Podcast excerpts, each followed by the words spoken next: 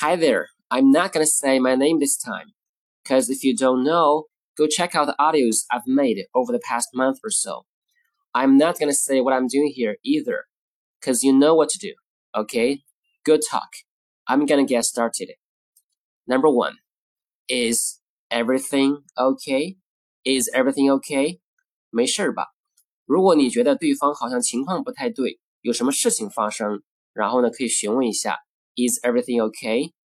或者说你觉得对方人好像不太好，可以关心一下 Are you okay？把 everything 换成 you。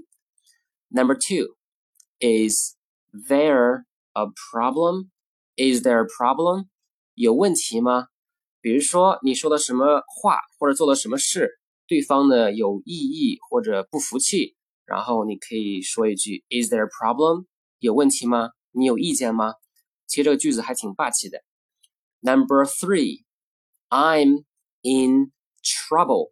I'm in trouble. Trouble 麻烦，in trouble 在麻烦里面，意思是我遇到麻烦了。Number four, do you need a ride? Do you need a ride? Ride 有骑的意思。它还有交通工具的意思，所以在这儿意思是需要我送你吗？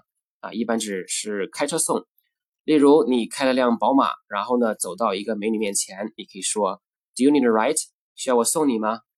或者说你正在和某人说话，突然听到滴滴两声，然后呢随着汽笛声望去，看到一辆劳斯莱斯，然后你可以说 That's my ride，那是来接我的。OK，Number five，This is my Stop. This is my stop. Stop 有停止的意思或者站的意思，所以这句话意思是我到了，我到站了。Number six. This is none of your damn business. This is none of your damn business. 这里面呢有个 damn，所以这个语气呢就显得比较生气了，管你屁事。如果你要想把语气稍微的委婉一些，可以把 damn 去掉。This is none of your business，这跟你没关系，你不用管。Number seven, does does it matter? Doesn't matter? Matter 有重要、要紧的意思，所以这一句话意思是这重要吗？这有关系吗？All right, number eight, it matters to me. It matters to me. 对我，这对我很重要。OK。Number nine, it doesn't matter. It doesn't matter. 没关系，无所谓，不重要。 Number ten, what matters is. What matters is.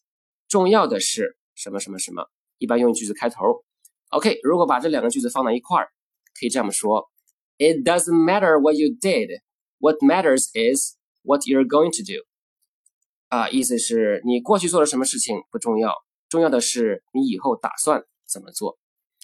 Okay, I'm finished, but you're not. You need practice. Keep up the good work. Okay, I'll see you next time. Bye.